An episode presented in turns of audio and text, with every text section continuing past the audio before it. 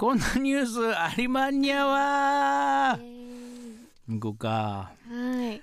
えー札幌など全国13カ所でカニ料理専門店を展開する札幌かカニ本家が、うん。えー10日札幌市中央区の玉宝禅寺お寺だね、でうんうん。カニ供養を行ったカニ供養？カニ本家わかる？札幌カニ本家わかります。近くにありますね。カニ料理屋さんねあのうんでっかいあのあれかなカニのあれが、うんあ大きい。ね、オブジェみたいなやつね、えー忘年会シーズンを前に食材への感謝を忘れず商売繁盛への気持ちを新たにしようと行っており38回目。すごいね。ずっとやってんだね。知らんかった。そんなにやってるんだ。ね札幌駅前本店がオープンした1985年から続く、えー祭壇には道産の毛ガニやタラバガニが備えられ、えー同社の、えー日置会長もう88歳でいらっしゃるんだ。社員20人が昇降したと、えー2022年4月から23年3月までの1年間で使用したカニは前年比1割減の約18万匹200トン。毛が200トンすごいね。毛ガニの値上がりやコロナ禍の影響が大きいという。だからこれでもちょっと減ってるってことなんだね。えーひ日置会長は心を込めた美味しいカニ料理をお客さんに食べてほしいと話したということでね。そうだね。やっぱそうだよね。カニあってというかねカニがいるからこう皆さんを喜ばせられるっていうお店だからね、うん。そこに対する感謝っていうのがあるんだろううね。ん。でもどうなんだろうね。供養されたカニってどんな思いなんでしょうね。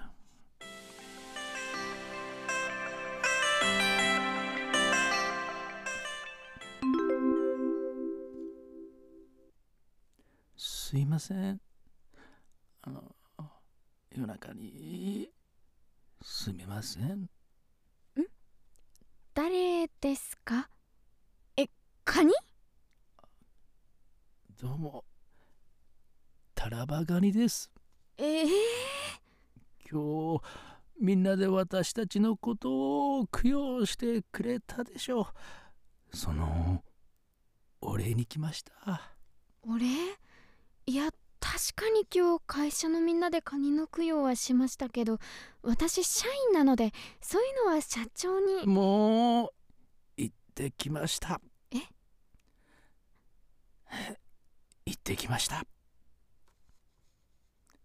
社長さんのところには一番最初に行かせてもらいました。ああそうですか。社長は何て言ってました？社長さんは「おおまた君か。毎年律儀だね」と。おっしゃっておりました。毎年やってるんですか？ええ供養が始まってから38年間一度も欠かしたことはありません。すごいな。はいわかりました。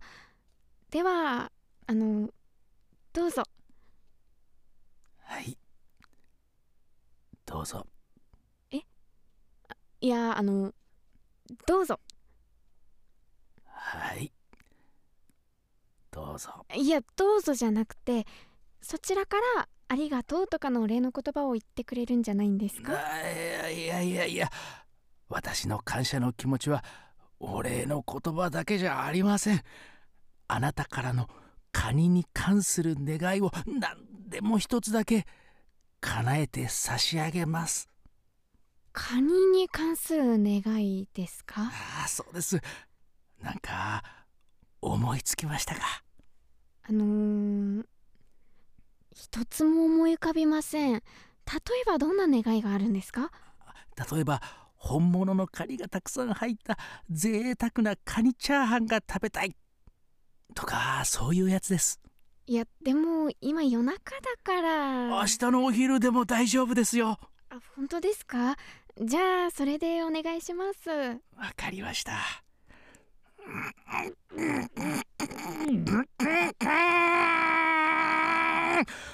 出ました。え？何も出てませんけど。札幌市中央区にある中央卸市場に定食飯屋というお店があります。そこにたくさんのあそこに贅沢にたくさんカニが入った美味しいカニチャーハンがありますよ。ああのありがとうございました。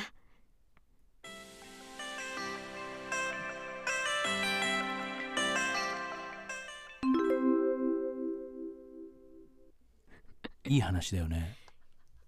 いい話ですよね。いい話だよね、うんいいお話。いいね、うん。なんかこうなんていうのかな。うん。やっぱこうカニってたくさん消費されててさ。うんでもやっぱりこう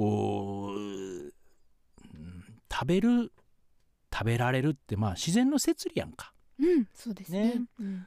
でまあ海でカニも生活してたとしても、うん。まあいろんなものに食べられてしまうんだろう大きな魚、うんうんうんでも果たしてじゃあその海で食べられてしまった場合魚はカニに感謝の気持ちっていうのを抱いているんだろうか。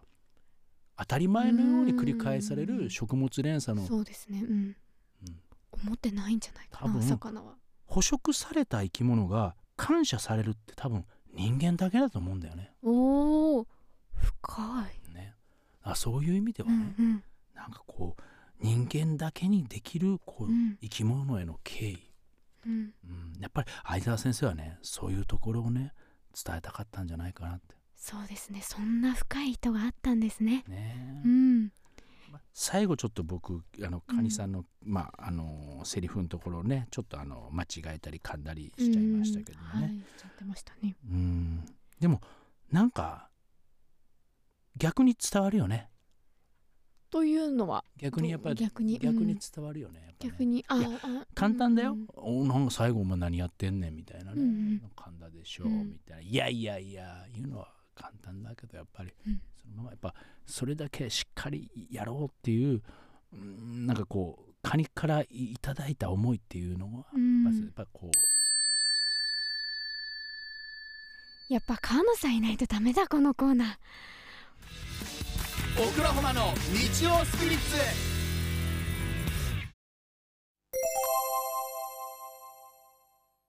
ちょっともう一個ぐらい、はいああこれ言ってみようかな。猫も歩けば棒に当たるさん、はい。えー林先生。はい。一度喋り出すと話がなかなか止まらない方が僕の身近にいるんです。うん。そろそろと終わりを切り出したくらいでは話はやりません、うん。なので大体相手が満足するまで話を聞いてしまいます。どうすれば相手の機嫌を損ねず自然な形で話を止めることができますか？ぜひアドバイスをください。よろしくお願いいたします、はい。でこれはですね処方箋こちらです。えー思いっきり立ち上がりながら。なるん？なんかでも良さそうな気もするんやけど。なんかちょっといやいやいやちょっとやってみていい、ほどあはい。パッとはイメージできんかったんやけど、うん。でもなんかなしではない気がしてる。ぜ絶対ありです。やってみたら多分。なんだいやこの前いやちょぎっくり腰になってさ。わあぎっくり腰つらいですね。すら何もできないもん、うん。いやなんかさ息子がちょっと野球習ってるからさ、はい。うん。それで息子の野球でちょっとあの親子対抗試合みたいなのがあって、はい。ほんで俺もちょっと野球昔からやってたからやっぱりちょっとこうかっこいいとこ見したいやんあか。あ。そうですね。たらもう年がいもなく練習しててないのに、うん。もう試合入ったらもう本当になんかこう瞬発力で反応しちゃってもう全力でやっちゃって、なるはい。ごめんなさいりんちゃん。はい。これはね いいと思うよ。びっくりした。あえ？えって俺わからんごめんなさいって言っちゃった。何かわからんけどごめんなさいって言っちゃった。なんか怒らしたって感じがした、ああ怒らせたか。あ一応なんか意図としてはですね、やっぱりあの共感してほしいと思うんですよ。うん。でも一回一回区切りをつけないと終わらないから、うん。すごい。もうもうなるほどでもう共感してあげました。もうすごいですねあなたのお話。でもう大きな声で言ってもう大きく立ち上がることによってその場をストップさせようっていう意図なんですけど。あーなるほどね。ごこれで叱られた感じがちょっとしたねどどうなちょっともうその後はうん。どうしたらいいんだろう、その後どうしますかね。なるほど。うん。うん素敵なお話ですね。ありがとうごそうざいます。あそうなの。いやだからやっぱ頑張っちゃって。でもそそのおかげでさなんか、あのレレフトオーバーのヒットも打ったし、うん。なんかその息子の友達もわーって喜んでくれたから、うんうん。やっぱ息子も多分ちょっと俺のこと見直してくれたんじゃないかなと思って、嬉しかったんやけども、うんうん。もう次の日から筋肉痛ひどくて。なるほど素敵なお話ですね。でしょ？ありがとうございます。で筋肉痛がひどかったからさ、なんかこうその痛いのを我慢しながらちょっと洗濯物を拾おうとしたら、えどうしたの？素敵なお話ですね。あでしょ？そうで洗濯物を拾おうとして、うん。で取ったらもうその時に腰がぐじーって。どうしたの？素敵なお話ですね。でしょ？ありがとうございます。ぐちぐちぐちってなって。いやこれはダメだ。素敵なお話ですね挟むとやっぱり言っちゃうねなんて言えばいいんですかこれは。なるほどって言った後なるほど。ね。なるほど。立ち去る。トイレに行けばいいんですかじゃあ。なるほど。トイレに。まあまあでも一個あるかもね。もうスッと行く。何も言わずに行く。それもでも印象悪いですようんねそうだね。なるほどなるほど。ちょっとびっくりした。でもいいとこまでりんちゃんめっちゃいいとこまで来てると思うよ。嫌じゃなかった。なんかなるほどって同意してくれてるから。ね。なんかバンって来たのも、えなんやろうってなんかこううなんやろうっていうう嫌な気持ちじゃなくて単純になんやろうって思う、うん。で話が止まったよ今。その後だね、なるほど。うん。あめっちゃトイレ行きたい。お相手をやするするするする。そうまあでもそうだトイレにそうだね、うんうん戻ってきちゃいますようん、ね。戻ってくるよねいやもう知らない。知らない先生。先生。諦めんといてよ。